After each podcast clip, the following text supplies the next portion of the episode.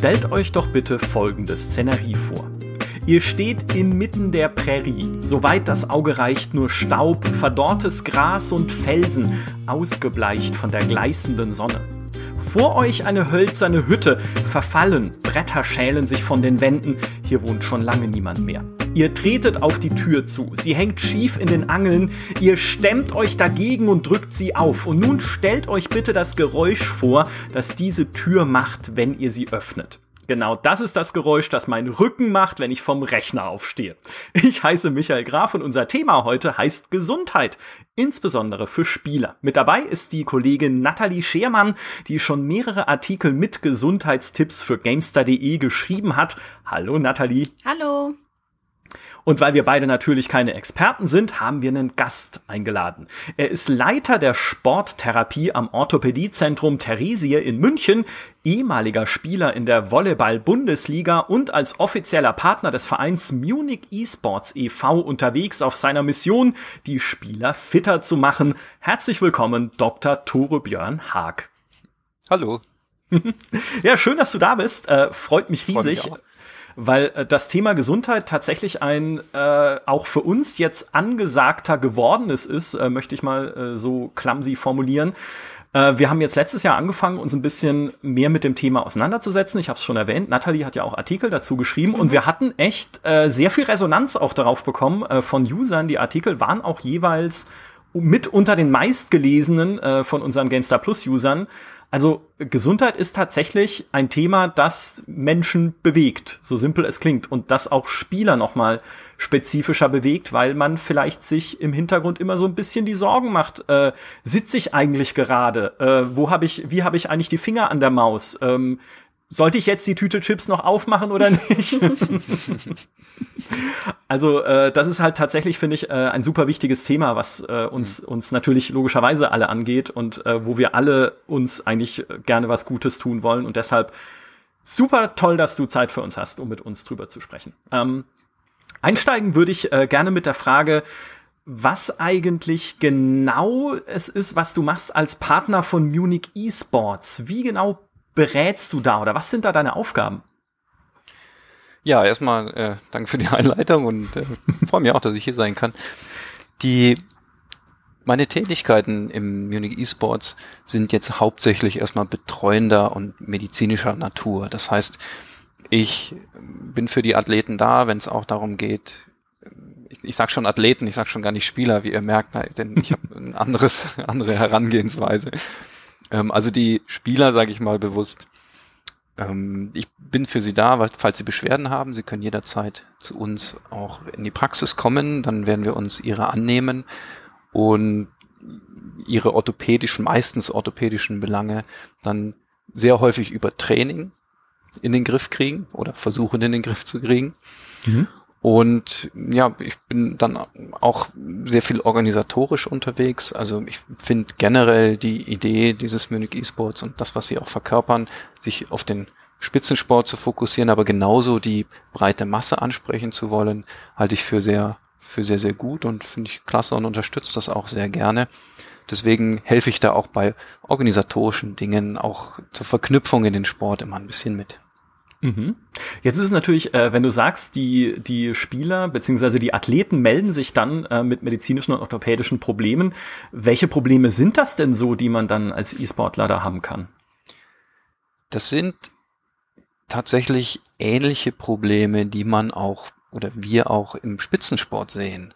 Es mhm. sind sehr häufig Überlastungsschäden durch ja, durch repetitive Bewegungsabläufe, sind aber auch ähm, sehr häufig akut auftretende Schmerzen, sehr häufig, ähm, sagen wir mal, Sehnenentzündungen oder dergleichen, aber auch wie im klassischen Alltag so die guten alten Rückenschmerzen. Also im Prinzip eigentlich doch auch Sachen, die so also ne, natürlich als E-Sportler äh, bist du wahrscheinlich konzentrierter bei der Sache und spielst mehr das eine Spiel, in dem du richtig gut werden möchtest, in meinem Fall Stellaris. Aber äh, theoretisch, ne, also sind es ja dieselben Beschwerden, die auch bei also ich, in Anführungszeichen jetzt normalen Vielspielern auftreten könnten, oder? Richtig, genau. Ja. Gerade die Bewegungen der Maus ähm, strapazieren Handgelenk, Ellbogen und auch die Schulter. Es gibt ja auch spezielle Begriffe, sowas wie den Nintendo-Daumen. Das ist tatsächlich, das ist tatsächlich in den frühen, ich glaube Anfang der 90er, ich mag falsch liegen, aber da wurde, glaube ich, dieser Begriff geprägt, auch eben durch das exzessive Spielen am Gameboy oder an der Konsole. Ähm, das sind also auch jetzt nicht im Spitzensport ansässige ähm, Symptome oder Verletzungen, sondern eben auch bei ganz normalen Gamern, wie auch ähm, aus der Arbeit. Wir kennen das, wenn wir acht Stunden oder neun Stunden einen langen Arbeitstag haben und sitzen die ganze Zeit, haben wir sehr ho hohe Rate an äh, Rückenschmerzpatienten, sowohl im unteren Bereich, aber auch diesen klassischen Nackenverspannungsschmerz, den jeder von uns, glaube ich, nachempfinden kann. Mhm. Ja, auf diese, auf diese Problemfelder beziehen sich auch tatsächlich äh, viele der Fragen, äh, die wir eingesammelt haben von GameStar-Usern auf unserem Discord-Server, glaube ich. äh, Nathalie, ähm, schieß los. Ja, Discord und auch auf der Webseite. ähm, genau, die erste Frage geht schon in diese Richtung von Rückenschmerzen und zwar kommt sie von Just a Blurk. Er fragt nämlich, oder sie, äh, ob es auch langfristige Schäden am Rücken vom Sitzen vor dem PC geben kann. Also langfristige Schäden ist natürlich ein schwieriger Begriff. Ich glaube, es geht da um, um auch ernstzunehmende Schäden. Mhm. Ich würde sagen, es sind eher weniger ernstzunehmende Schäden. Aber man kann durch diese langen Sitzphasen schon Rückenschmerzen auch provozieren, die sich dann auch manifestieren können.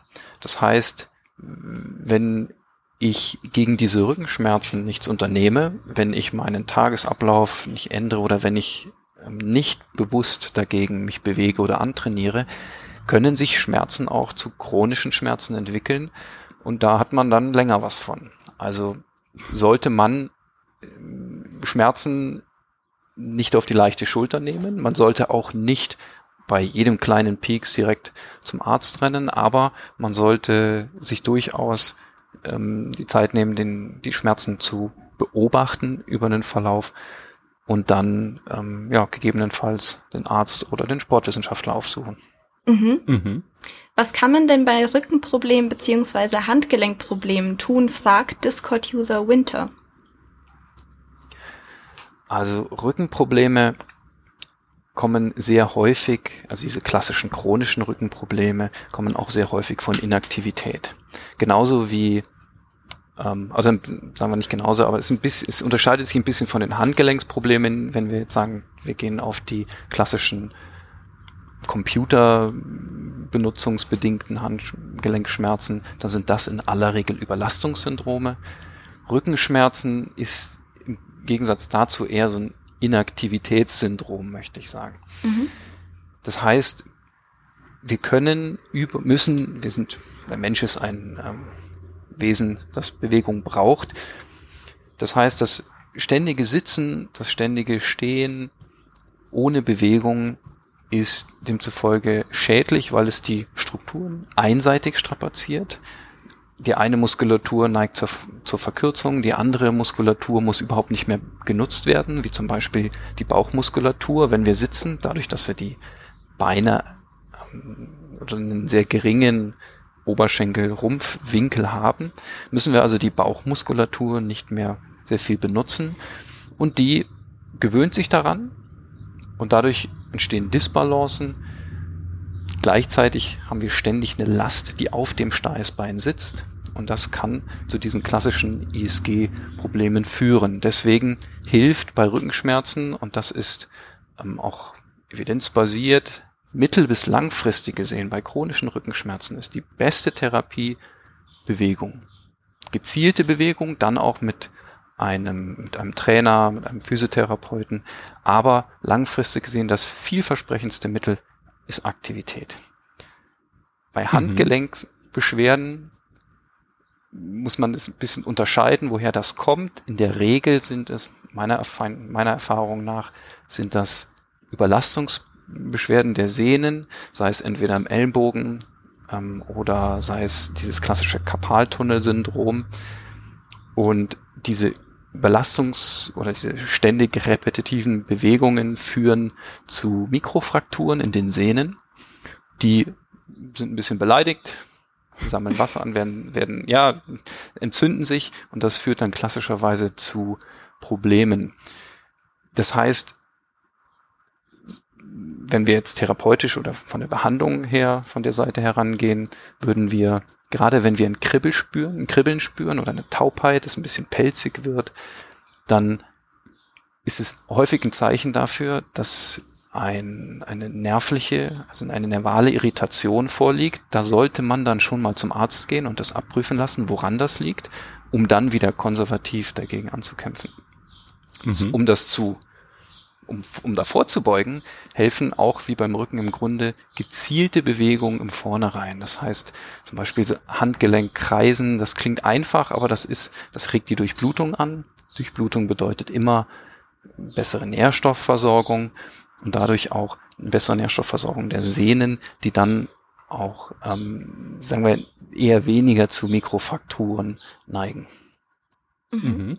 Äh, vielleicht eine Frage äh, zum Thema gezielte äh, Aktivitäten. Wenn ich, also gerade wenn wir über Rückenprobleme sprechen, reicht es denn da, oder nicht reicht, aber ist es denn dann auch schon ein Fortschritt, wenn ich sage, okay, geh doch einfach spazieren und spiel Pokémon Go, weil es kann natürlich kein Leben ohne Spiele geben. Ich glaube, da sind wir uns alle einig, aber ne, also geh ganz normal, es, also es ist schon auch hilfreich, einfach nur sich ganz normal zu bewegen, ohne jetzt direkt das machen zu müssen, also was man normalerweise unter Sport versteht?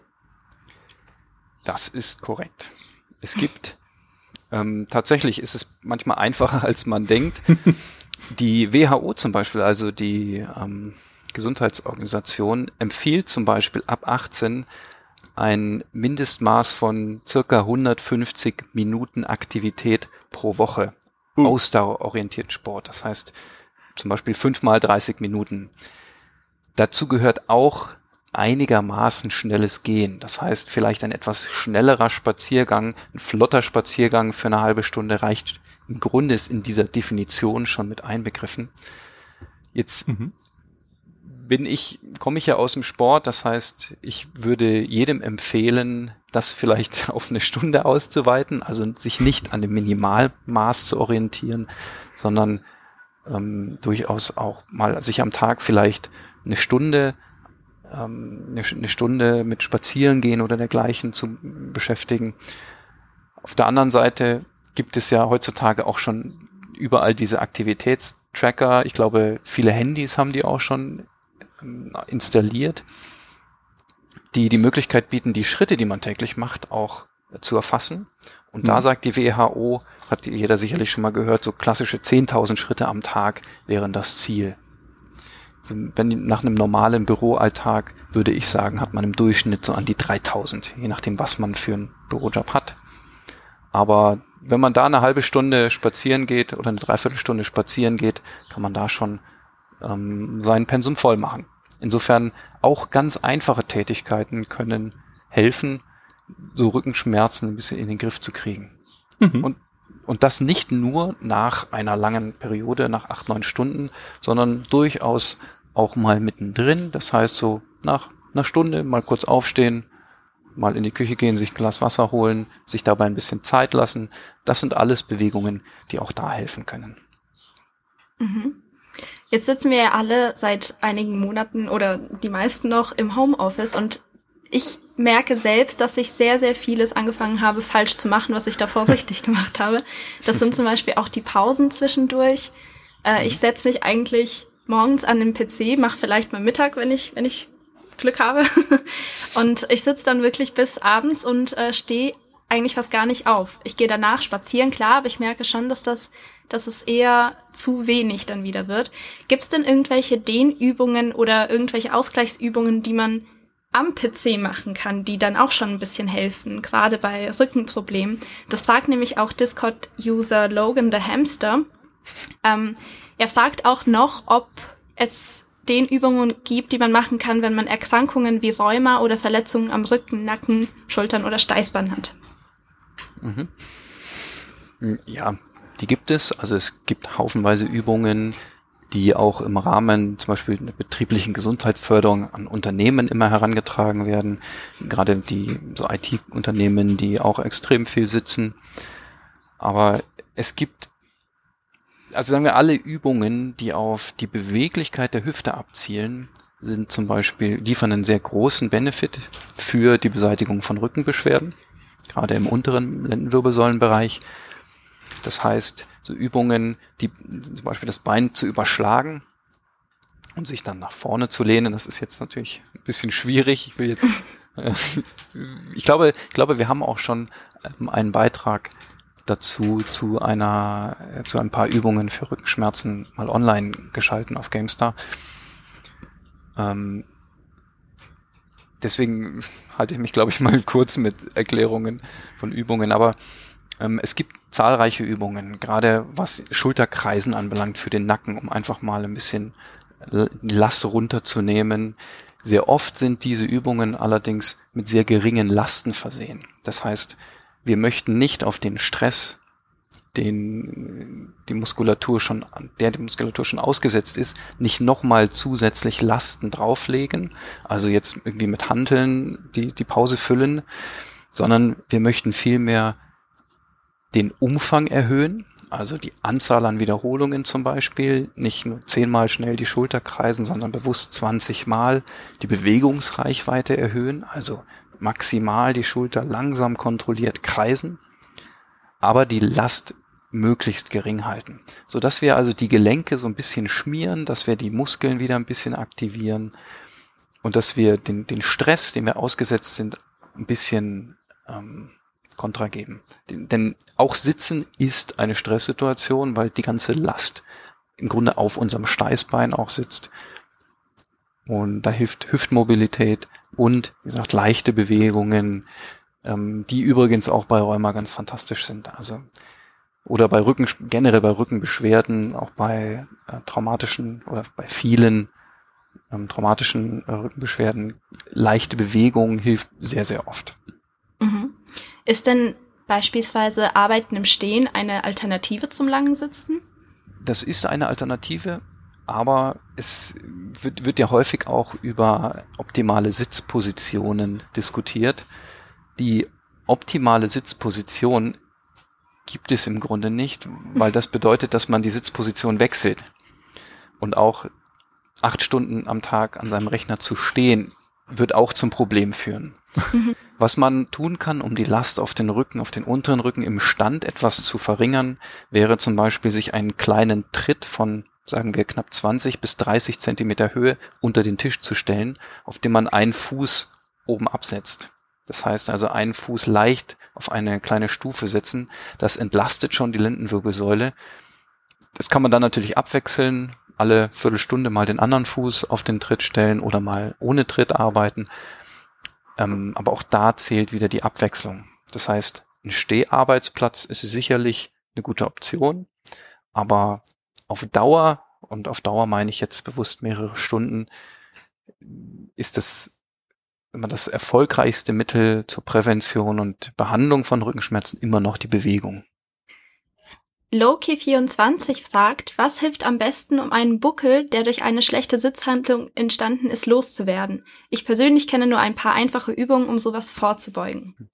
Ja, der, der klassische Buckel, der sich auch im Alter ein bisschen manifestiert, hängt zum einen in der Regel mit einer ähm, vernachlässigten oberen Schulterblattrückenmuskulatur zusammen und mit diesem leichten ich nenne es mal bildlich, den Geierhals. Also dadurch, dass wir den Kopf sehr häufig nach unten neigen, indem wir auf unser Handy sehen oder am Laptop oder am PC arbeiten, entwickeln wir diesen Buckel.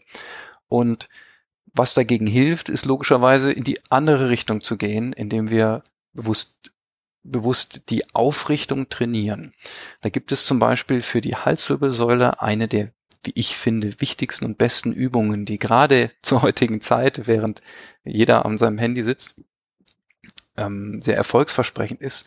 Und zwar ist das in einer ganz normalen aufrechten Sitzposition einfach nur das Kinn nach hinten zu ziehen, also bewusst eine Doppelkinnposition einzunehmen, ohne dass der Kopf jetzt nach hinten in den Nacken reinfällt, ohne dass das Kinn zur Brust geht, sondern möglichst in der Neutralstellung einfach nur aktiv das Kinn nach hinten ziehen. Das ist eine ganz, ganz einfache Übung. Die halten, die Spannung halten wir über drei, vier Sekunden und lassen wieder locker. Das zieht hinten an der Muskulatur, an der Nackenmuskulatur, stärkt diese, kräftigt die und somit können wir diesem Geierhals ein bisschen entgegenwirken. Ähnlich ist es mit der Schulterblattmuskulatur. Auch da müssen wir über, über Training, über intensives Training ähm, sehr viel, sehr viel agieren. Da empfiehlt sich zum Beispiel vieles mit einem Terraband zu machen. Also das klassische Terraband, das kostet heutzutage ja nichts und das ähm, kennt auch jeder. Das kann man zum Beispiel um die Türklinke winkeln. Dann hat man in aller Regel eine sehr gute Höhe und kann ähm, mit dem Arm nach außen rotieren. Man kann an den Terrabändern ziehen. Man kann die Terrabänder nach oben ziehen. Also alles sehr häufig, sehr viele Zugübungen zielen auf die Schulterblätter ab und richten den Oberkörper ein bisschen auf. Ähm, auch da würde ich vorschlagen, bin mir nicht ganz sicher, welche Beiträge schon existieren. Ansonsten könnte ich mir auch gut vorstellen, dass wir in irgendwie ein, zwei weiteren Beiträgen auch mal ganz klare Trainingsprogramme oder Trainingsreihen mal zumindest demonstrieren, bei denen man so Übungen vielleicht auch auf genau solche Probleme dann ähm, abstimmt. Ja, sehr schöne Idee. Ich versuche derweil immer alles mitzumachen, was du sagst. Ich auch. also ich bin froh, dass wir kein Video aufzeichnen. Ja, das stimmt, genau. Das, das wäre vielleicht ein bisschen awkward. Obwohl vielleicht auch witzig, ja, kann sein. Aber immer schön das Kinn nach hinten, Sitzhaltung beachten. Äh, ich habe unter meinem Schreibtisch noch die Schachtel der Oculus Quest liegen. Die benutze ich jetzt mal hin und wieder, um die Sitzposition ein bisschen zu ändern. Also das ist äh, jetzt quasi, wir sind jetzt direkt dein Experiment, ob das alles funktioniert. Ich mache es wahrscheinlich schon von vornherein falsch, weil ich sitze immer, wenn ich unbeobachtet bin, also wenn ich nicht im Büro bin, mhm. im Schneidersitz auf dem Stuhl. Ist es eigentlich, ah. ist das gut? Ist das schlecht? Ich weiß es nicht. Ich finde es halt bequem, aber ich weiß nicht, was das mit meiner Haltung macht. also die Schneidersitzposition ist tatsächlich gar keine schlechte Position, weil sie yes. sehr viel, ja, weil sie sehr viel Beweglichkeit in der Hüfte erfordert. Das heißt, dadurch, dass wir die Beine so viel rotieren um die eigene Achse, brauchen wir sehr viel Beweglichkeit in der Hüfte. Wenn du jetzt im Schneidersitz da sitzt, noch eine aufrechte Haltung einnimmst und einfach den gesamten Oberkörper nach vorne beugst, dann solltest du im Gesäß beidseits eine Spannung spüren, die im Grunde darauf zurückzuführen ist, dass wir die Muskulatur und die Sehnen zwischen Iliosakralgelenk, also dem ähm, äh, dem Sakrum, also dem knöchernen Endstück der Wirbelsäule und den, den Hüftköpfen dehnen. Also da, wo wir im Grunde den ganzen Tag drauf sitzen, das dehnt man dann ein bisschen. Das kannst du gleich mal ausprobieren, ob das klappt. Mach ich schon. Und spürst du was? Oder? Ja. Lass mich jetzt nicht alt aussehen. Ja, ich spüre, ich spür's, ja. Also dieser Zug ist exzellent, gerade um die Wirbelsäule im unteren Bereich zu entlasten. Das ist auch eine Übung, die ich sehr vielen meiner Rückenschmerzpatienten in der Praxis mitgebe, dann in aller Regel nur einseitig, also dass wir nur ein Bein überschlagen. Das war das, was ich vorhin äh, kurz ansprechen wollte. Mhm. Ähm, aber mit dem Schneidersitz ist das, glaube ich, ein sehr gutes Bild, das sich jeder vorstellen kann. Sehr cool. Das höre ich auch gerne. Ich mache das nämlich auch. Ich habe jetzt sogar, äh, bevor dieser Podcast angefangen hat, extra mich anders hingesetzt, weil ich mir dachte, du kannst doch jetzt nicht in einem Gesundheitspodcast so im Schneidersitz rumsitzen, aber intuitiv habe ich alles richtig gemacht. Ja, cool. Cool. Freut ja, mich. Gutes, gutes Gefühl eigentlich so. Ja. so, dann gehen wir mal von der Hüfte weg zum Arm. Und zwar fragt Lecky, ich habe mir einen Tennisarm aufgrund von zu übertriebenem Kraftsport geholt. Wie sehr beeinträchtigen die ständigen Bewegungen und das Klicken mit der Maus oder dem Controller die Heilung der Sehnen? Ja, das ist witzig. Das ist jetzt mal ausnahmsweise umgekehrt. Umgekehrt, ja. Ja. Vielleicht kannst du ja noch kurz äh, erklären, was Tennisarm überhaupt ist, wodurch er entsteht und warum das auch beim Gaming passieren kann. Also Tennisarm entsteht ähm, durch, das ist genau das, was ich anfangs angesprochen hatte, eine Überlastung der Sehnen im Ellbogenbereich, die auch sehr häufig im Tennis dadurch auftritt, dass wir eben auch sehr oft ne, ne, den Schläger festhalten, sehr viel Rotationen arbeiten. Und das tritt auch bei Mäusen auf, wenn man ähm, sehr exzessiv im Grunde mit, mit der Maus arbeitet, was wir ja nur tun im Gaming oder im, im Spielbereich oder auch im Arbeitsalltag. Und dadurch ähm, belasten wir die, die Sehne, das heißt auch den, den Muskel, der am, am Unterarm vor allem auch sitzt, kurz unter dem Ellenbogen. Und da, da sind dann logischerweise auch in aller Regel die Schmerzen, die treten da auf. Und das führt mich dann auch gleich zur Beantwortung der Frage. Ja, Mausbewegungen und das Klicken belasten sehr wohl den Unterarm und können auch den Heilungsprozess verzögern. Es hängt natürlich immer von dem Ausmaß ab und auch wie akut die, ähm, die, der Zustand der Verletzung, also des, des Tennisarms ist. Deswegen würde ich zunächst, wenn die Schmerzen sich nicht verändern, leider pausieren, es tut mir leid, oder auf den, auf den Controller umsteigen, das ist eher unproblematisch.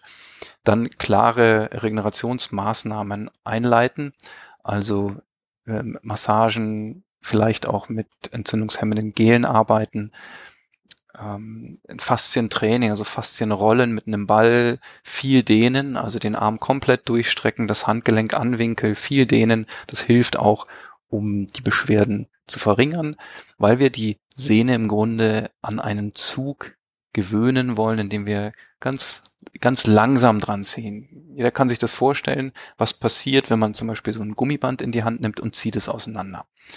Wenn wir das schnell machen, und das kommt manchmal beim Krafttraining vor, dann produzieren wir oder forcieren wir durch hohe Kraftspitzen Mikrofrakturen in diesem Gummiband beziehungsweise analog in der Sehne. Wenn wir das jetzt aber sehr langsam machen und sehr kontrolliert machen, dann würde dieses Gummiband zum Beispiel einfach über die Zeit ausleiern. Das kennt man, ne, so, so klassisches ausgeleiertes Gummiband. Das ist jetzt natürlich eine schwierige Analogie zur Sehne, aber so in die Richtung geht das. Ja, wir wollen im Grunde die Sehne ein bisschen entspannen, ein bisschen entzerren, sie an diesen Zug gewöhnen. Und wenn wir das ähm, über einen längeren Zeitraum machen, dann sollte auch nach intensivem Krafttraining und auch, äh, auch das Gaming kein Problem mehr sein. Mhm. Eine Frage von Mebores. Welche Gelenkübungen empfiehlt man generell, um Gelenkstarren vorzubeugen? Du hast ja vorhin schon das Kreisen der Handgelenke angesprochen, aber gibt es da noch irgendwie mehr, was man machen kann? Also um vorzubeugen, hilft auch da wieder nur Bewegung. Gerade wenn man schon vorbelastete Gelenke hat, hilft vor allem seichte Bewegung. Das heißt, nicht mit viel Last arbeiten. Also ähm, jetzt nicht eine, eine schwere Hantel oder eine, eine zwei Liter Flasche in die Hand nehmen und damit irgendwie kreisen, sondern einfach die Gelenke andauernd in Bewegung halten. Denn die, nur dadurch, dass wir die Gelenke bewegen, füllt sich das Gelenk mit Synovialflüssigkeit, also mit der Flüssigkeit, die auch im Gelenk drin ist, um die Nährstoffe zu, ja, ins Gelenk zu geben und in die Struktur zu geben. Und das wiederum hilft dann auch, die Gelenke am Laufen zu halten und derartigen Starren vorzubeugen. Also möglichst, wir haben sehr viele Gelenke am Körper, ja, das klingt so ein bisschen, als müsste man den ganzen Tag irgendwie jedes einzelne Gelenk mal mobilisieren. Das ist sicherlich nicht verkehrt, aber gerade wenn man schon ein bisschen vorbelastet ist, immer in möglichst kreisenden Bewegungen, dynamisch, aber kontrolliert, das ist wichtig, dass wir langsam dynamisch arbeiten und mit geringer Last. Also wie gesagt, jetzt nicht, ähm, um die, die Ellbogen aufzuwärmen, jetzt nicht hier Klimmzüge machen oder so. Mhm. Was, was ist denn überhaupt eine Gelenkstarre? Wie erkenne ich denn, dass ich das habe? Weil mir ist das so noch nie begegnet, irgendwie, der Begriff. Ja, Gelenkstarre ist ein, ein schwieriges Wort. Ähm, ich glaube, was, was diejenige meint, ist so, so eine Art Arthrose. Mit Arthrose kann man das sehr oft ähm, vergleichen. Ähm, Arthrose beinhalten ja auch Anlaufschwierigkeiten.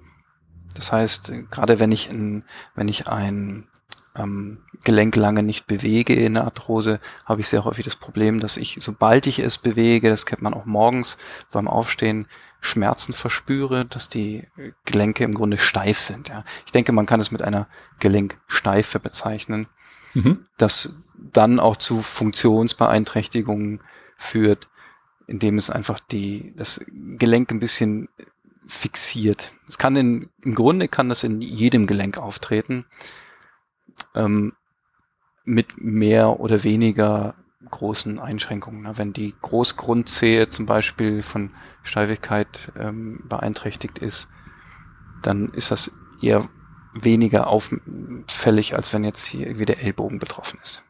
Mhm. Aber auch da hilft nur Bewegung, sanfte Bewegung und im Zweifelsfalle dann einfach den Arzt aufsuchen. Was unsere User auch sehr interessiert, ist nicht nur Übungen, die man selbst machen kann, sondern auch das Equipment, das es einem so ein bisschen, also die ganze Arbeit eigentlich abnehmen soll. Äh, Ergonomie ist immer so ein Stichwort, das bei vielen, vielen Fragen fällt. Deshalb gehen wir mal zu diesem Themenbereich über.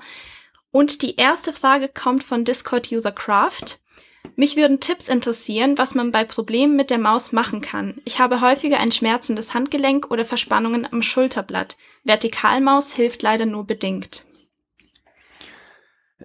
das, das trifft im Grunde das, was wir jetzt kurz davor auch schon gesagt haben. Und auch diese ganze Diskussion ums Equipment.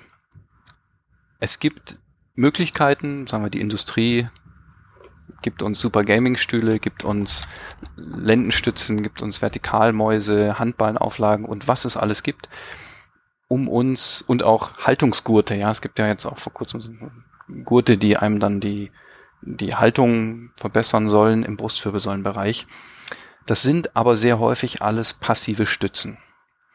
Und das Problem bei passiven Stützen ist, ist, dass sie uns in eine Form zwängen, ja, uns irgendwie zurecht rücken, aber wir deswegen, sobald wir diese Stütze weglassen, nicht immer noch diese Form halten, sondern wir wieder in unsere alte Form fallen, weil die Muskulatur, die uns eigentlich in die richtige Position bringen müsste, nicht trainiert ist. Das heißt, so eine Vertikalmaus prinzipiell kann zwar den, den Druck zum Beispiel auf das Handgelenk reduzieren, wird aber nicht das Problem beseitigen, nämlich eine Überlastung des Ellbogens. Das, und in solchen Fällen hilft nur eins, das werde ich heute wahrscheinlich noch ein paar Mal sagen, nämlich Bewegung. Gezielte Bewegung und Training. Das heißt, wenn man Probleme immer wieder mit dem Ellbogen hat oder mit dem Handgelenk, dann sollte man tatsächlich mehr Wert auf Beweglichkeit, Mobilität und äh, gezieltes Krafttraining auch machen, entweder für das Handgelenk, für den Unterarm, aber auch für den Schultergürtelbereich, der sehr viel auch Stabilität bietet. Und das Pferd eher von dieser Richtung aufzäumen, statt über, über passive Maßnahmen, sei es irgendwelche Kissen oder dergleichen, zu versuchen, dieses Problem möglichst zu umgehen.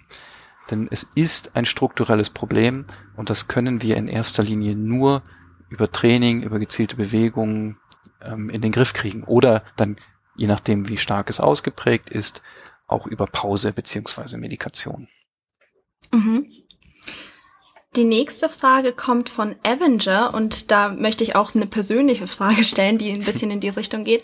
Und zwar geht es um Maushaltung. Also ist es egal, wie man die Maus hält oder gibt es da bestimmte ja, ergonomische äh, Varianten, die besser sind für die Hand. Weil ich zum Beispiel finde, ich habe Vertikalmäuse ausprobiert und ich mhm. finde die Bewegung viel unnatürlicher als so eine normale Maus.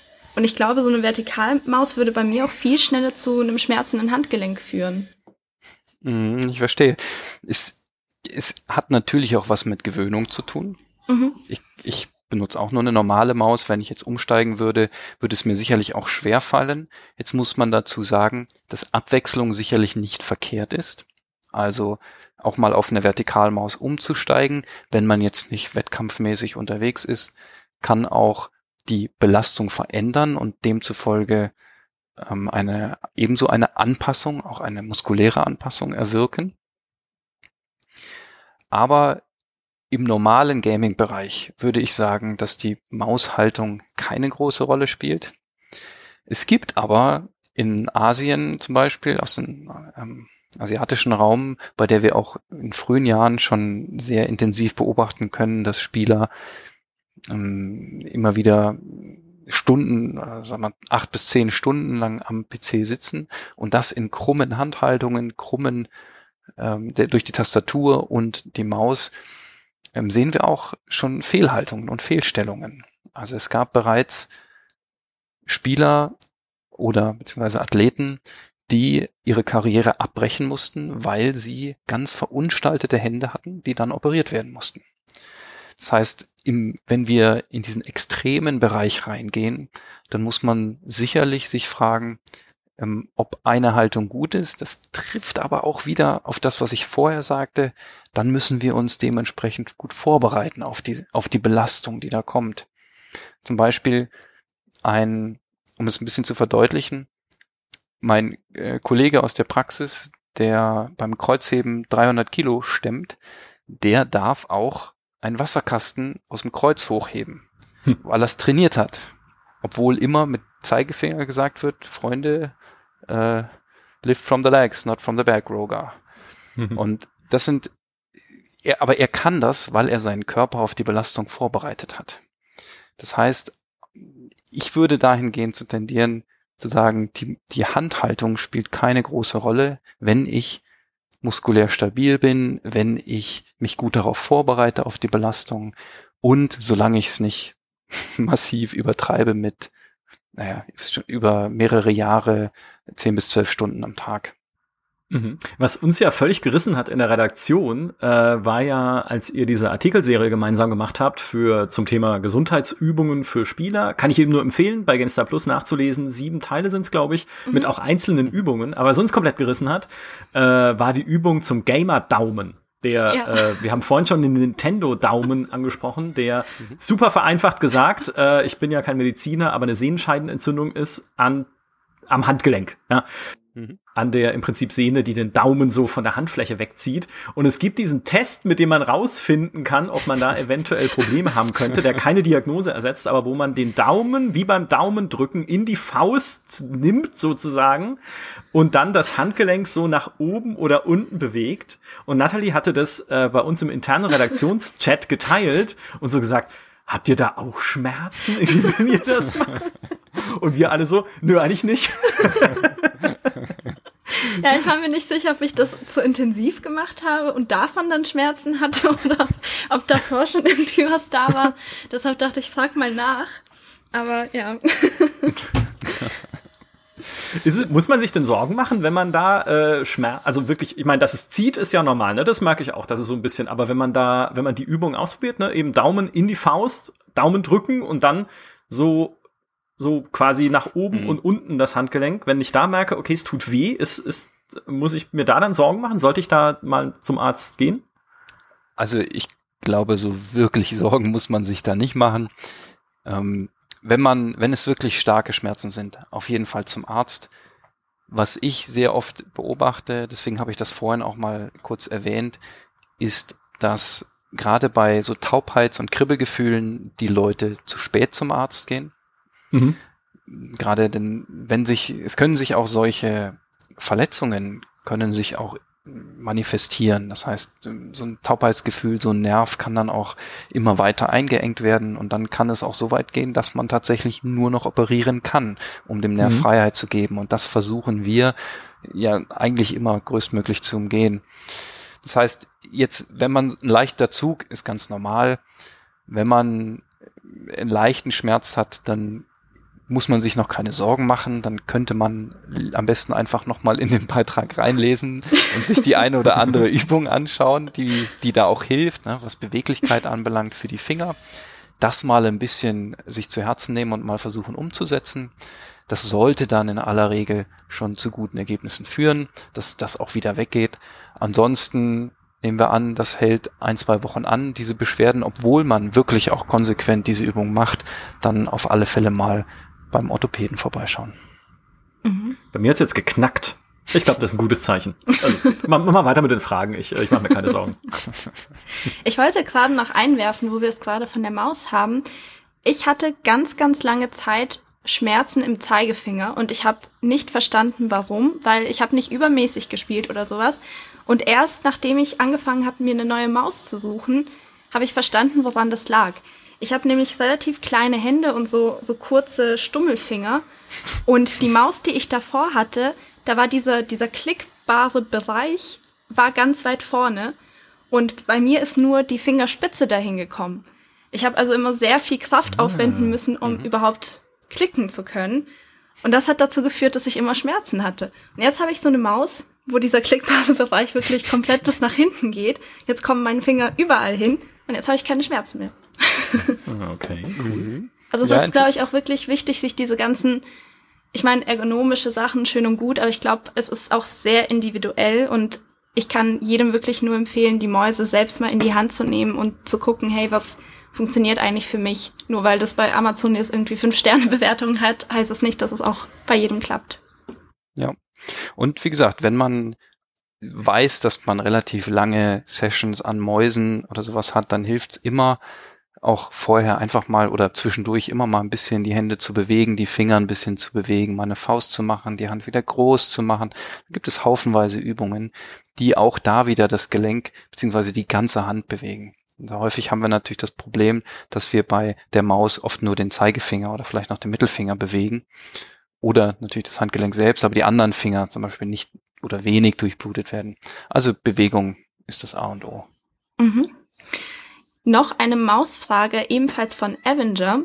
Und zwar geht's diesmal um die Sensitivität, Sensitivität der Maus. So, ähm, ob das irgendwie eine Auswirkung darauf hat, wie sensibel die Maus ist. Also ist das ist eine präzisere hm. Steuerung besser fürs Handgelenk oder ist es besser, wenn man wirklich mit Schulter und Ellenbogen damit drin ist in der Bewegung? Ja, es ist schwierig, weil wir ja auch irgendwo immer auf, gerade wenn wir in den professionellen Bereich blicken, auf Performance aus sind. Das heißt, es hat viel damit zu tun, wie kann ich persönlich, wie ist meine Feinsteuerung besser? Das heißt, ähm, ich persönlich zum Beispiel habe eine, eine sehr, sehr geringe Maussensibilität. Dadurch muss ich natürlich viel aus dem Arm kurbeln. Ähm, ich selber, engste Freunde haben eine sehr hohe Maussensitivität und ähm, die machen alles aus dem Handgelenk. Das hat schon Einfluss auf die Belastung des Arms beziehungsweise auf das Handgelenk, logischerweise. Hm, da würde ich ganz pragmatisch agieren und argumentieren und sagen, es ist sowieso Gewohnheitssache. In dem Bereich würde ich nicht, gerade weil es auch für, ich meine, es hängt ja auch mit Spielspaß zusammen. Wenn ich jetzt auf eine hohe Sensitivität gehe und ich treffe nichts mehr, dann sinkt mein Spielspaß. Das heißt, ich gehe lieber wieder auf eine geringe runter und das ist mir, dann ist mir ähm, ganz ehrlich gesagt vollkommen egal, wie hoch die Belastung auf meinen, auf meinen Ellbogen oder meinen Arm ist. Ähm, das heißt, ich würde bei der Maussensitivität das nach Gusto machen woran mhm. man gewöhnt ist, was bei dem, bei, bei dem man ein gutes Gefühl hat und dann wieder zum ganz zum Anfang zurückgehen, lieber den Körper darauf äh, vorbereiten auf die Belastung. Das heißt, wenn ich weiß, ich muss viel kurbeln aus dem Arm, dann muss ich eben vielleicht ein bisschen verstärkter auf die Schultermuskulatur abzielen. Wenn ich weiß, ich habe eine kleine, geringe Maussensibilität und habe dort sehr viele Probleme, dann verstärkt auf das Handgelenk abzielen. Insofern glaube ich, dass es orthopädisch und sportorthopädisch gesehen ähm, keinen, keinen großen Unterschied gibt. Wir verschieben nur, nur die Belastung von im vorderen Bereich des Handgelenks auf vielleicht mehr den Arm und den Ellenbogen. Deswegen würde ich sagen, frei nach Gusto, aber entsprechend vorbereiten, wenn man da Probleme entwickelt. Mhm. So, jetzt gehen wir mal von der Maus weg und schauen uns den ganzen Körper an. Dayrusher fragt auf Discord, wie findet man die richtige Tischhöhe und Sitzposition am Schreibtisch, beziehungsweise inwiefern ist die Monitorposition relevant? Das ist eine Frage, die auch im Alltag bei den ganzen ähm, Kollegen und Mitarbeitern, die viel am Rechner sitzen, natürlich äh, relevant ist. Das wird, äh, ich hoffe, das hören jetzt nicht nur Gamer. ähm, also die richtige Tischhöhe ähm, spielt im Grunde, da bin, bin ich mich mit mal so ausdrücken, keine Rolle. Die Sitzhöhe spielt eine Rolle.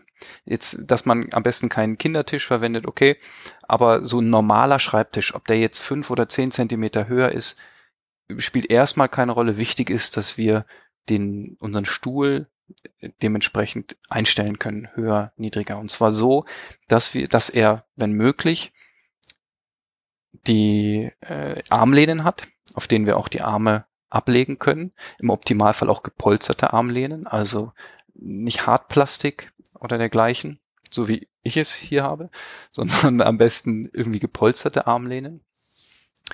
Dann, und das ist ganz interessant, die, ähm, es, es gibt eine Krankenkasse, die oder sagen sehr viele Krankenkassen geben Hinweise auf die richtige Sitzposition. Da kann man im Internet einfach mal das eingeben. Und da wird man sehen, dass sie raten, was die Beinhaltung anbelangt, 90 Grad Winkel einzunehmen von Unterschenkel zu Oberschenkel. Da würde ich, deswegen spreche ich es an, ein kleines bisschen widersprechen, denn genau beim Winkel von 90 Grad ist der Druck auf die Patella, also auf die Kniescheibe am größten. Das heißt der Anpressdruck, da ist die Spannung am höchsten. Deswegen würde ich empfehlen, leicht ausgestreckte Beine zu haben beim Sitzen. Also nicht direkt auf 90 Grad zu gehen, sondern vielleicht ein bisschen höher, 110, 111. Das hilft auf alle Fälle schon mal der Belastung im Knie, die zu reduzieren und dem, der Belastung vorzubeugen. Was die Höhe des Monitors anbelangt, empfiehlt es sich auf alle Fälle, einen leicht gesenkten Blick zu haben. Damit wir nicht mit dem Kinn beziehungsweise mit dem Kopf nach hinten fallen und die, die Lordose der Halswirbelsäule noch mehr strapazieren, sondern dass wir das ein bisschen entlasten. Das heißt, und das sehe ich leider sehr häufig bei äh, Kollegen im Büro, dass sie eher einen Blick leicht nach oben haben. Versucht auch da den Blick möglichst zu reduzieren. Gilt übrigens auch beim Autofahren. Das ist genau das Gleiche. Ähm, es ist besser, auf die Dauer einen leichten Blick nach unten zu haben, weil das die ganz natürliche Form der Wirbelsäule ist, beziehungsweise der besser entspricht. Nochmal zurück zur, zur Armhaltung. Ansonsten, wenn, wenn man die Arme ganz entspannt auf die Lehnen ablegt, sollte man ungefähr 90 Grad Winkel zwischen Oberarm und Unterarm haben. Und dann haben wir eine gute Sitzposition. Ich sage nicht optimale, denn das haben wir vorhin schon geklärt. Die optimale Sitzposition heißt Bewegung. Das heißt, möglichst immer wechseln. Wenn ihr wüsstet, wie ich bei mir am Arbeitsplatz sitze, dann würdet ihr es vielleicht komisch finden, dass ich Tipps über die richtige Sitzposition gebe. Aber ich bin auch darauf vorbereitet. Also ich, wenn man gut trainiert ist, wenn man, wenn man äh, eine hohe Hüftbeweglichkeit hat, dann kann man solche Bewegungen auch sehr gut und auch mal das Lümmeln im Stuhl, das ist auch erlaubt. Ja, genauso wie auf der Couch mal rumlümmeln, ist auch okay. Solange das nicht sieben Stunden passiert am Stück, ist das alles in Ordnung. Wichtig ist immer in Bewegung bleiben. So, die nächste Frage bezieht sich auf Gamerstühle und kommt von Fuffi, Faffi, irgendwie so. Äh, ist beim Chefsessel und bei Gamingstühlen teuer immer besser? ja, ist eine schöne Frage. Ähm, wie so oft, nach meiner Erfahrung, bedeutet teuer, dass es in aller Regel eher an äh, Verarbeitungs, an der Verarbeitung selber liegt des, des Stuhls. Also, dass das Material vielleicht hochwertiger ist.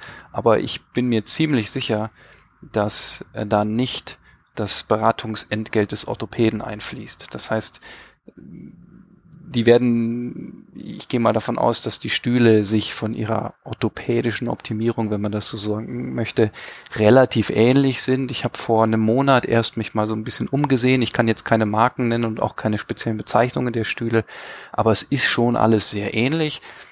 Es hängt halt viel auch vom Material ab.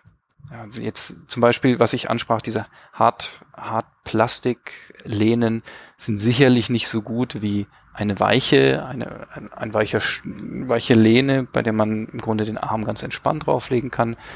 Dann gibt es Stühle, die haben eine Lendenstütze, eine Stütze im Bereich. Da könnte man zum Beispiel darauf achten, dass man die auch verschieben kann. Wir sind ja nicht alle gleich groß und wir haben unsere Lordose nicht alle an der gleichen Stelle. Das heißt, es wäre gut, wenn man die eben auch leicht ein bisschen versetzen kann, diese Stütze, wenn man so eine hat im Stuhl oder das möchte. Ansonsten wäre es sicherlich gut, wenn der Stuhl auch eine Kopflehne hat, bei der man sich auch in Pausen ähm, oder in kurzen Zwischenpausen auch einfach mal komplett nach hinten lehnen kann, um sich zu entlasten. Und ich glaube, das sind dann so Dinge, die auch sich ein bisschen im Preis widerspiegeln. Deswegen möchte ich, ich möchte jetzt nicht Werbung machen für irgendwelche Stühle. Ich denke nur, es müssen sicherlich nicht die ganz, ganz teuren sein. Ähm, nur so ein Hocker, auf dem man sitzt, ist sicherlich auch nicht das Richtige. Also es ist häufig, wie bei vielen Dingen, ist es so ein, so ein Kompromiss und so ein Mittelweg, der mir als sinnvollstes erscheint. Ja, da kann ich, äh, da kann ich einwerfen, dass ich mir wahrscheinlich komplett den Rücken für immer ruiniert habe. Mit dem ersten Stuhl, äh, in dem ich äh, in München saß, an meinem Rechner zu Hause. Da habe ich nämlich ein möbliertes Zimmer gemietet gehabt und da gar und keinen Stuhl mitgenommen, sondern nur ein Tischchen, so ein Campingtisch für meinen Rechner. Und da gab es so einen alten Polstersessel in diesem Zimmer und den habe ich dann als Gaming-Stuhl benutzt. ähm, ja, hoffentlich keine bleibenden Schäden, sage ich dazu nur. Ähm, ja, so viel dazu. Ich hinterlasse bleibende Schäden nur bei den Stühlen, weil ich immer, ich weiß nicht, was das ist, das ist so ein Fluch. Mit jedem Gaming-Stuhl, den ich habe, fliege ich runter. Also ich fliege nicht vom Stuhl, sondern mit dem Stuhl. Und ja, wie ergonomisch er danach noch ist, weiß ich nicht. Solange du ergonomisch bleibst. So, ähm, du hast ja gerade schon die Kissen angesprochen. Die nächste mhm. Frage von Clownesk. Was hältst du von diesen ganzen Gaming-Stühlen, die vielleicht nett aussehen, aber ergonomisches Sitzen nur durch mitgelieferte Kissen simulieren? Können diese Kissen wirklich ergonomisch geformte, geformte Stühle ersetzen? Und noch meine Frage hinterher, kann man sowas auch mit, ich sag mal, Haushaltsgegenständen simulieren? Also muss ich mir wirklich so einen Stuhl kaufen oder kann ich einfach ein Kissen drunter legen und das tut's dann auch? Mhm. Jetzt muss ich persönlich sagen, dass ich kein so großer Fan dieser ergonomisch geformten Stühle bin oder des ergonomischen Sitzens, ähm, weil ich eher der Auffassung bin, dass die Bewegung wichtig ist. Das heißt, die und die und der Wechsel der Sitzposition. Und jeder, der schon mal den Test versucht hat, sich ähm, auf einen Petsyball zu setzen am PC und da zu arbeiten, ähm, wird vermutlich meiner Meinung sein und nach fünf Minuten das Ding in die Ecke gepfeffert haben, weil es einen irgendwann nervt. Und auch, auch das wackelige Sitzen ist sicherlich nicht, nicht, nicht schlecht, aber auf, auf lange Dauer, auf lange Sicht ist das auch keine Lösung. Jetzt muss ich sagen, ja, man kann auch über Sitzkissen das simulieren. Ich persönlich empfehle Patienten, die mich darauf immer ansprechen, tatsächlich sich ein erstmal ein ganz simples, einfaches Luftkissen zu kaufen. Das ist preislich unglaublich erschwinglich und hat den Vorteil, dass es sehr häufig ein Silikon-ähnliches, aufblasbares Kissen ist. Das heißt, es wird in der Regel auch nicht flacher. Wenn ich jetzt als, weil du Haushaltsmittel angesprochen hast, jetzt irgendein weiches Kissen nehme, das am mhm. Anfang vielleicht noch einen gewissen, ähm, eine gewisse Polsterung oder sagen wir ein gewisses unruhigeres Sitzen bringt, dann sitzt sich das natürlich über die Zeit platt. Das heißt, mir fallen jetzt spontan nicht so wirklich viele Haushaltsmittel ein, muss ich ehrlich sagen. Ähm, ich man müsste auch einfach mal nachsehen, wie teuer solche Gummi, zum Beispiel Gummisitzunterlagen oder dergleichen sind, wenn man tatsächlich so auf so ergonomisches Sitzen Wert legt. Ich muss persönlich sagen, ich bin kein großer Freund. Es kann sinnvoll sein, gerade wenn man akut zum Beispiel eine Steißbeinprellung hat, dann äh, kennt jeder diesen, diesen Ring, diesen Sitzring, der ist da Gold wert. Aber ich glaube, das ist jetzt, darauf zielt er nicht die Frage ab. Mhm. Ähm, deswegen, ja, man kann es simulieren, was so ergonomische Stühle auch bieten sollen, angeblich. Aber es, ich, ich langweile die Hörer schon, wenn ich sage, es geht um Bewegung, aber es tut mir leid, es ist einfach so. Ich kann es nicht ändern. Dann noch eine letzte Frage zur Ergonomie von Mebores. Sind ergonomische Ballenauflagen wirklich sinnvoll? Halte ich für sinnvoll, wenn sie ähm, sinnvoll verwendet werden. Das klingt blöd, aber ähm, es gibt auch es gibt auch extrem hohe Ballenauflagen. Das Ziel ist es so einer Ballenauflage ja auch ähm, die, die Stellung des Handgelenks zu begradigen. Und mit Begradigung meine ich jetzt den Handrücken auf, äh, auf einer Ebene mit dem Unterarmrücken zu haben. Das heißt, ich bin, was so Handballenauflagen angelegt, positiv gestimmt, wenn sie dünn sind, wenn sie ein bisschen ja, eine leichte, eine leichte Federung fürs Handgelenk bieten und das Handgelenk begradigen. Wenn sie zu stark sind, haben wir genau den gegenteiligen Effekt, dass wir die Belastung von von der Handextension, also der Oberseite der Hand, auf die Unterseite verlagern und das bringt wieder herzlich wenig, weil wir dann vor allem den unteren, also den Karpaltunnel ähm, unter Zug bringen und unter Spannung bringen. Also summa summarum, Ballenauflagen können sinnvoll sein. Sie dürfen auf keinen Fall zu hoch sein. Ähm, es geht auch ohne, wenn man, mhm. wenn man äh, darauf achtet und die Maus auch dementsprechend gut einstellt, beziehungsweise ähm, auch darauf achtet, dass das Handgelenk immer gerade ist. Oder die Tastatur, es gibt ja, gibt ja auch Ballenauflagen für äh, die Tastatur. Wenn die Hände gerade bleiben, dann braucht man sowas auch nicht, aber es kann durchaus sinnvoll sein. Muss man austesten. So, dann haben wir noch ein paar Fragen zu Augen. Da bist du ja jetzt kein Experte für, aber ich habe letztes Jahr, Anfang des Jahres, war schon gar nicht mehr, mit zwei Experten gesprochen und ich glaube, wir können ein bisschen was zu den Fragen sagen. Mhm. Ich würde mal anfangen mit der Frage von Philipp Wombat. Welche Auswirkungen hat die tägliche Arbeit am PC, acht Stunden plus, zuzüglich ein paar Stunden in der Freizeit auf die Augen? Und wenn man kurzsichtig ist, sollte man seine Brille auch am PC tragen oder würde das die Kurzsichtigkeit verschlechtern? Äh, ich glaube, eine Auswirkung, die du schon so ein bisschen angesprochen hast, wenn wir eine falsche Monitoreinstellung haben und der Blick so ein bisschen nach oben wandert, was die Experten mir da erklärt haben, was da passiert, ist, dass das Augenlid das Auge nicht komplett äh, benetzen kann und dadurch trocknet das Auge aus. Also das, was man so ein bisschen als Gamer-Auge oder, oder Office-Eye auch kennt, das ist ein trockenes Auge, das so ein bisschen juckt und man wird schneller müde. Ja, ist vielleicht auch ein bisschen mit Konzentration dann verbunden. Das kann eben passieren, wenn der Monitor falsch eingestellt ist. Das ist etwas, was bei mir hier gerade der Fall ist, weil ich bin zu meinen Eltern äh, für die Corona-Zeit abgehauen weil sie hier mehr an, als nur ein Zimmer haben. Und hier ist noch so ein ganz alter Schreibtisch bei meinem Vater im Büro. Ich weiß nicht, ob ihr das noch kennt, aber es gab Schreibtische, die unten noch quasi so eine ausfahrbare Schublade haben für die Tastatur. Ja, klar. Mhm. Ja, und das ist hier. Und wenn ich den Stuhl so einstelle, dass ich diese, diese Tastaturablage benutzen kann, dann muss ich meinen Kopf so weit nach oben lehnen, damit ich überhaupt auf den Bildschirm gucken kann. Ich verstehe gar nicht, warum die gebaut wurden. Also ich weiß nicht, ob das früher, ich, früher habe ich das immer verwendet und ich kann mich nicht dran erinnern, dass das so ein Problem war, aber jetzt irgendwie, also ich habe die jetzt abmontiert und weg, weggebracht. Vielleicht fällst du deswegen vom Stuhl. ja, vielleicht, wer weiß.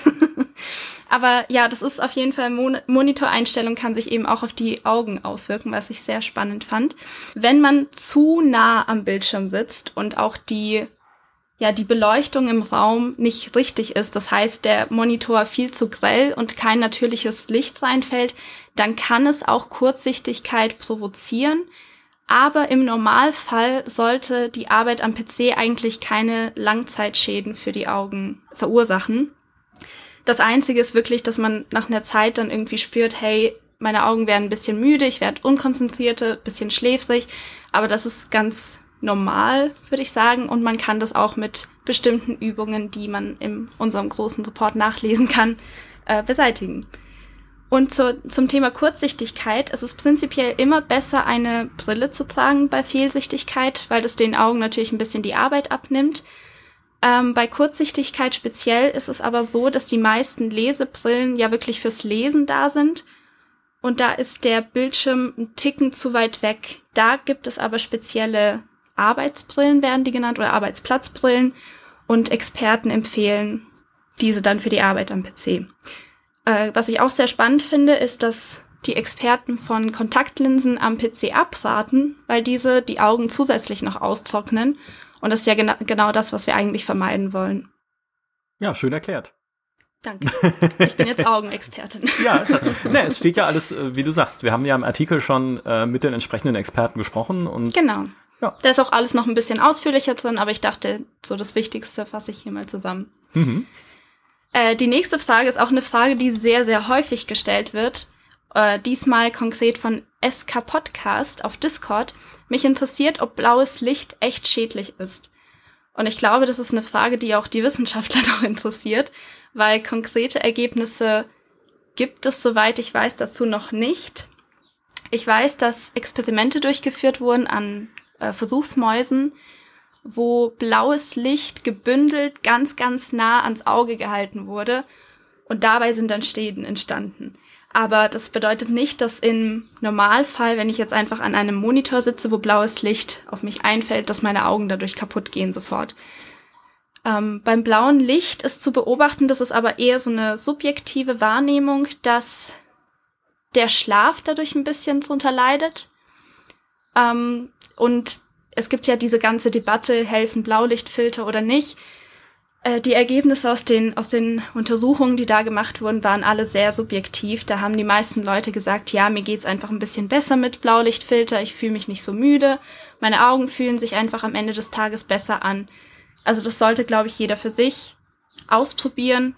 Die Experten gehen auch tatsächlich davon aus, dass das eher mit der Lichtintensität als mit der Lichtfarbe zu tun hat. Also sobald die Intensität des Lichts ein bisschen zurückgeschraubt wird durch diese durch diese Filter oder auch die Helligkeit des Bildschirms einfach, dass es einfach besser für die Augen ist. Es, es gibt ja auch, wenn ich da mal kurz reingrätschen darf, ist nur anekdotisch, Klar, ist nur anekdotisch, ähm, gibt ja auch im, im den Profis im E-Sport durchaus auch Vertreter, die mit diesen Blaufilter Brillen spielen, weil sie der Ansicht sind, dass sie die Augen weniger belasten und dadurch ähm, sie länger ihre, ihre Leistungsfähigkeit halten. Also das ist jetzt nur rein spekulativ, aber es ist, glaube mhm. ich, auch eine interessante Geschichte, weil man ja sehr oft sich auch irgendwie an, an dem, gerade am Spitzensport auch orientiert. Ich meine aber im Zuge dessen gelesen zu haben, dass so ein Blaufilterbrille ab, bereits ab 50 Euro oder sowas zu haben ist. Wenn ich das, wenn ich das richtig im Kopf habe, ich glaube, es waren 50 Euro. Das heißt, wenn man da Probleme hat, kann man das sicherlich auch für einigermaßen günstiges Geld auch mal ausprobieren.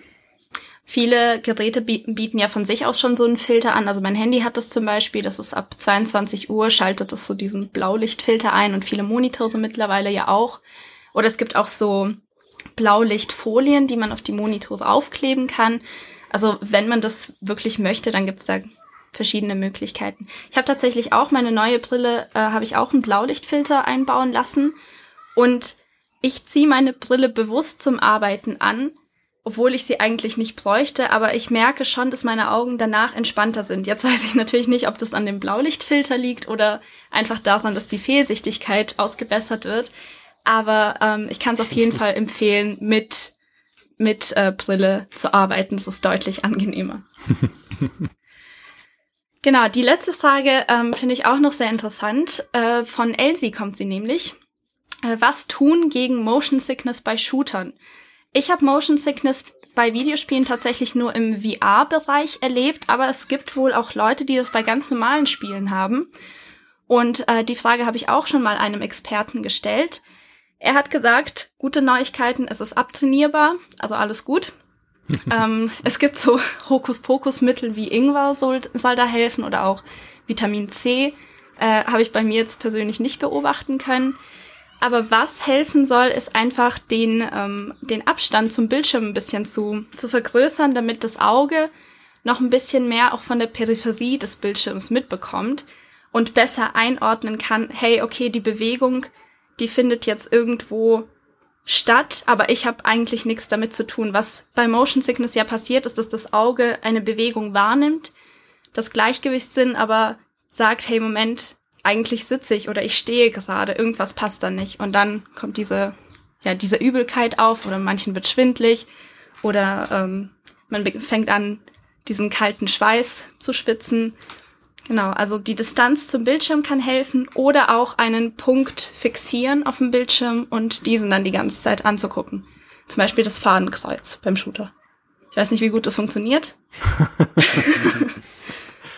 Da, äh, da fand ich äh, ziemlich genial die Expertise, die du damals hast mit einfließen lassen bei unserem Artikel äh, zum Thema Motion Sickness bei VR, äh, Tore, nämlich dass der Körper bei Motion Sickness denkt, er sei vergiftet daher kommt die mhm. Übelkeit, weil wir nämlich die, diesen Unterschied zwischen virtueller Welt und realer Welt, äh, unterbewusst logischerweise, als Halluzination interpretieren und dann sagt dir die Evolution, wenn du Halluzinationen hast, mein Freund, hast du was Falsches gegessen, also gebe ich dir Übelkeit, damit es wieder rauskommt. Das ist, das, das war für mich so ein Aha-Moment, wo ich mir dachte, darüber habe ich mir nie Gedanken gemacht, aber es klingt plausibel.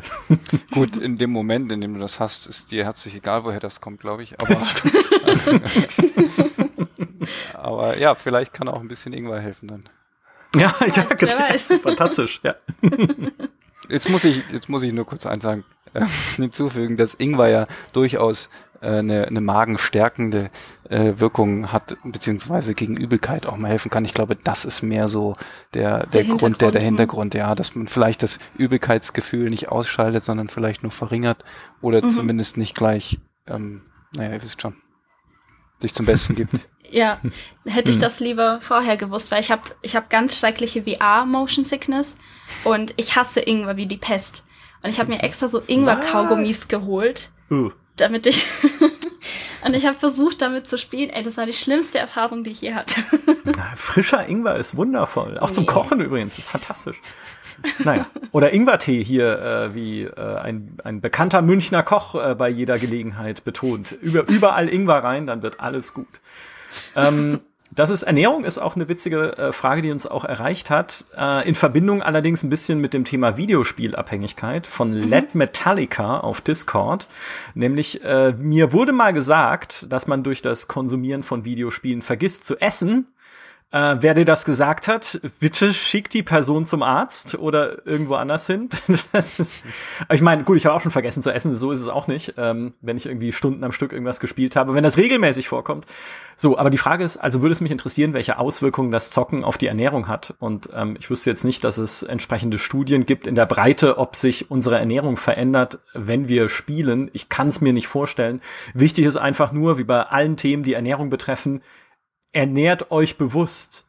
Also wer sich halt dann äh, eine Tüte Chips nach der anderen reinfährt und acht Dosen Energy Drink aufmacht beim Spielen, um wach bleiben zu können äh, in Valorant oder CSGO oder sowas, das ist nicht ideal. Ja, aber wer sich abwechslungsreich und auch ähm, ja, entsprechend auch mal gesund ernährt oder auch mal was Frisches auch kocht.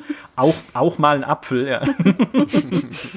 Der kann auch mal einen Energy Drink oder, oder äh, eine komplette Tüte Chips äh, wegessen, ohne dass es ähm, gleich, gleich schädlich ist oder sowas. Also es ist einfach schwer zu beantworten, glaube ich. Es sei denn, ich weiß nicht, äh, das wäre aber tatsächlich eine spannende E-Sport-Frage, Tore. Ähm, habt ihr da, ich meine, für Sportler gibt's ja Ernährungspläne. Gibt es das auch für E-Sportler? Das gibt es auch für E-Sportler, ja. Also man muss sich oder man kann oder man sollte sich als professioneller E-Sportler auch um Ernährung kümmern und auch die ähm, sich auf äh, Wettbewerbe dementsprechend vorbereiten, weil äh, erwiesenermaßen Stresssituationen sehr auf den Magen schlagen können. Und gerade in Turnieren, Internationals oder wo auch immer, ist man einer Stresssituation ausgesetzt. Ich meine, äh, jeder, der mal im, in den Finals der Internationals war, das werden nicht so viele sein, aber die können das bestätigen. Das ist eine Stresssituation, eine Drucksituation. Und da ähm, wird dann auch äh, die Verdauung äh, spielt dann auch verrückt. Und dem kann man mit bewusster Ernährung ähm, und ballaststoffreich und so weiter auch vorgreifen. Und das spielt tatsächlich eine große Rolle. Jetzt nicht mhm. nur im reellen Profisport, sondern auch im virtuellen Profisport. Das ist genau richtig. Hm. Also kann ich auch tatsächlich, also äh, könnte ich, könntest du mir jetzt einen Essenstipp geben, wenn ich sage, okay, heute Abend äh, spiele ich ähm, irgendwie Counter-Strike gegen meine Freunde und will da möglichst fit und konzentriert sein, was, was ich vorher essen könnte? ähm, ich kann dir sagen, du solltest extrem viel trinken. Okay. Also viel trinken, dass wir, dass wir immer wach bleiben. Ähm, ja, dass unser Flüssigkeitshaushalt stimmt. Und ja, im ballaststoffreich Essen hilft, das zumindest den Magen zu beruhigen. Ich schätze, wenn du jetzt mit deiner, deiner Clique eine Runde Counter-Strike spielst, würde ich das ähm, stresslich nicht so groß belasten, dass das eine große Rolle spielt. Aber da kennst du mich schlecht. so ehrgeizig. ja, ja, ich kann nicht, äh, ich kann nicht verlieren. Das. Äh Nein, also im Fazit, es ist wie wie im wie im Spitzen im reellen Sport auch. Man kann seinen Körper durch Ernährung unterstützen in unterschiedlichen ähm, Prozessen, sei es Denkprozessen, Konzentration, Traubenzucker zum Beispiel, das ist ja jetzt nun mittlerweile kein Mythos mehr. Ähm, und da hilft das durchaus, wenn man sich, wenn man sich damit befasst. Das ist jetzt für den, für den äh, Hobbybereich, gut, ich kenne ja deine ganzen Nicknames nicht, ist das für den Hobbybereich ähm, sicherlich nicht relevant, aber wer weiß, was du sonst in der Freizeit tust. Ja, ja, nur, nur Leistungs-E-Sport, aber halt nur in Stellaris, deswegen äh, kriegt's keiner mit. Äh, vielleicht eine letzte Frage noch, wiederum von Discord, von Sulp von Otto, die auch äh, bisschen in Richtung Videospielabhängigkeit geht. Nämlich meine Frage ist, ab welcher Häufigkeit, Länge oder Intensität Zocken nicht mehr gut für Körper und Geist ist. Und äh, dazu hatten wir tatsächlich schon einen eigenen Podcast mit Psychiatern in dem Fall, die mit uns auch über Suchtkriterien gesprochen haben, also beziehungsweise wo man so ein bisschen einen Selbsttest machen kann äh, oder einen Test von anderen machen kann, wenn man möchte, äh, woran man eventuell eine Abhängigkeit erkennen kann. Das war Folge Nummer 21 glaube ich. Ja, Folge Nummer 21, Spielesucht, was Service Games so gefährlich macht und wie man der Suchtspirale entkommt. Und da geht's eben auch um Suchtkriterien wie zum Beispiel den äh, Kontrollverlust über die Dauer und Häufigkeit des Spielens. Man merkt irgendwie, hey, es sind schon wieder viel zu viele Stunden vergangen. Das alleine ist jetzt aber auch kein Warnsignal, weil wir kennen das alle. Also wenn ich mal nachts da sitze und dann merke, oh, es ist vier Uhr morgens, weil ich die ganze Zeit Europa Universalis gespielt habe, dann ist das, um nicht Stellaris zu nennen nochmal, ne, dann ist das cool. Also das ist noch alleine für sich kein, äh, kein Warnsignal. Was man dann gucken muss, ist, hey, vielleicht gibt es noch andere Signale, die dazukommen, wie zum Beispiel die Vernachlässigung des Soziallebens. Sage ich Verabredungen mit Freunden ab, um spielen zu können? Vernachlässige ich die Schule, die Universität, den Beruf, um spielen zu können? Bin ich plötzlich irgendwie komplett gleichgültig gegenüber Dingen, die mir früher Spaß gemacht haben? Briefmarken sammeln, äh, Vögel beobachten, ne? was ja halt so, was die zwei wichtigsten Hobbys sind, statistisch gesehen von GameStar Podcast-Hörern. Habe ich äh, im schlimmsten Fall vielleicht Entzugserscheinungen, wenn ich nicht spielen kann, äh, natürlich nicht körperlicher Natur, also wesentlich nicht irgendwie, dass ich zu zittern anfange oder so, aber man ist vielleicht gereizter oder ungeduldiger, wenn man eine Weile nicht spielen konnte. Auch dann ein Zeichen, wo man vielleicht äh, drauf achten sollte. Und äh, wenn Spielen keinen Spaß mehr macht. Also wenn ich mich hinsetze und spiele nicht aus dem Gefühl heraus, hey, ich habe jetzt Bock drauf und das macht Fun und so, sondern wenn ich beim Spielen eigentlich mal bewusst in mich reinhöre und merke, puh, eigentlich eigentlich gibt mir das gar nichts. Ich mache es aber nur, weil ich irgendwie denke, ich muss es machen. Ähm, wenn ihr all das irgendwie mal bei euch ausprobiert, in euch hineinhört, und darum geht's ja im Endeffekt, ne, so ein bisschen halt euch selber versucht äh, zu beobachten und dann an mehrere von diesen Kriterien Häkchen machen könnt, dann ist das vielleicht ein Zeichen dafür, dass ihr über bei, mit einem Psychiater über Videospielabhängigkeit auch reden solltet. Wenn es aber nur mal so ist, dass ihr acht Stunden am Stück zockt, und das haben wir alle schon, also oder ich, mindestens, dann ist das völlig okay. Also, solange es halt nicht euer Dauerzustand ist, unter dem alle anderen Aspekte eures Lebens leiden. Außer Podcast hören, weil das könnt ihr beim Spielen ja nebenher noch machen, äh, was wiederum die frohe Botschaft für uns ist. Ähm, nein, Quatsch, aber ernsthaft, hört in euch hinein, äh, schaut, ob irgendwas davon auf euch zutrifft. Und wenn es das tut, gibt es sowohl äh, auf gamestar.de als auch äh, im Internet ähm, eine Sammlungen von Adressen, wohin ihr euch wenden könnt, wenn es denn dann so ist. So, und damit wäre eigentlich das Gros der Fragen, die uns erreicht haben, tatsächlich beantwortet. Supi. Mhm. Schön. So muss das sein. Ja, mich freut sehr. Ähm, es wird bestimmt noch ganz viele weitere Fragen geben. In dem Fall würde ich sagen, äh, schreibt sie einfach in die Kommentare unter dem Artikel auf gamestar.de, also unter dem zugehörigen Podcast-Artikel, in dem wir natürlich auch alle anderen äh, bisher erschienenen GameStar-Artikel zum Thema Gesundheit und Gaming verlinken. Also auch viele Übungen, über die wir jetzt nicht im Detail gesprochen haben, weil man sie nicht im Podcast einfach besprechen kann. Da ist es sinnvoller, Bilder und GIFs zu sehen, wie genau das funktioniert. Ich habe vorhin nur den Gamer-Daumen genommen, weil es so einfach zu erklären ist. Faust machen, Daumen reinstecken und dann das Handgelenk bewegen. Aber äh, es gibt noch abgefahrenere Sachen. Ähm, ja, ich jongliere zum Beispiel. Wie echt? In einem den GIFs, ja. Jonglieren? Ja, das ich habe extra eine halbe Stunde geübt, damit ich das für das GIF machen kann. Ach, das warst du. Okay. mit wie vielen, äh, mit wie viel, womit? Mit zwei Tennisbällen. Echt? Krass, kann ich nicht. Ja. Dafür, also, das ist ja, das ist mein altes äh, Geheimnis. Ich habe keine Hand-Augen-Koordination, was mich auch zu so einem genialen Gamer macht. Deswegen spiele ich auch immer nur so Rundenstrategie und pausierbare Sachen. Weil äh, für alles andere, äh, ja, weiß ich nicht, bin ich, bin ich nicht der Typ irgendwie. Sehr gut. Ähm, ja, dann sage ich nochmal, Tore, vielen, vielen Dank für deine Expertise und dass du uns heute besucht hast. Ich Ja, danke. vielen Dank. Ich danke, hat Spaß gemacht. Gerne wieder. Cool, gerne. Und danke an alle, die zugehört haben. Wie gesagt, äh, stellt gerne weitere Fragen auf gamestar.de. Schaut euch gerne unsere weiteren Artikel an und vor allem bleibt gesund. Bis zum nächsten Mal. Macht's gut. Tschüss. Ciao. Tschüss.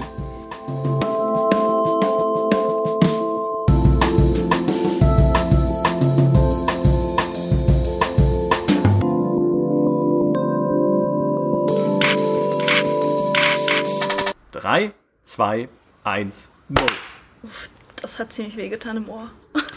Daran erkennt man einfach, dass der Podcast losgeht. Stechende Uhrenschmerzen. Oh, Tinnitus. Ist gleich, ja, ist gleich eine Gesundheitsfrage auch. Was kann ich dagegen tun?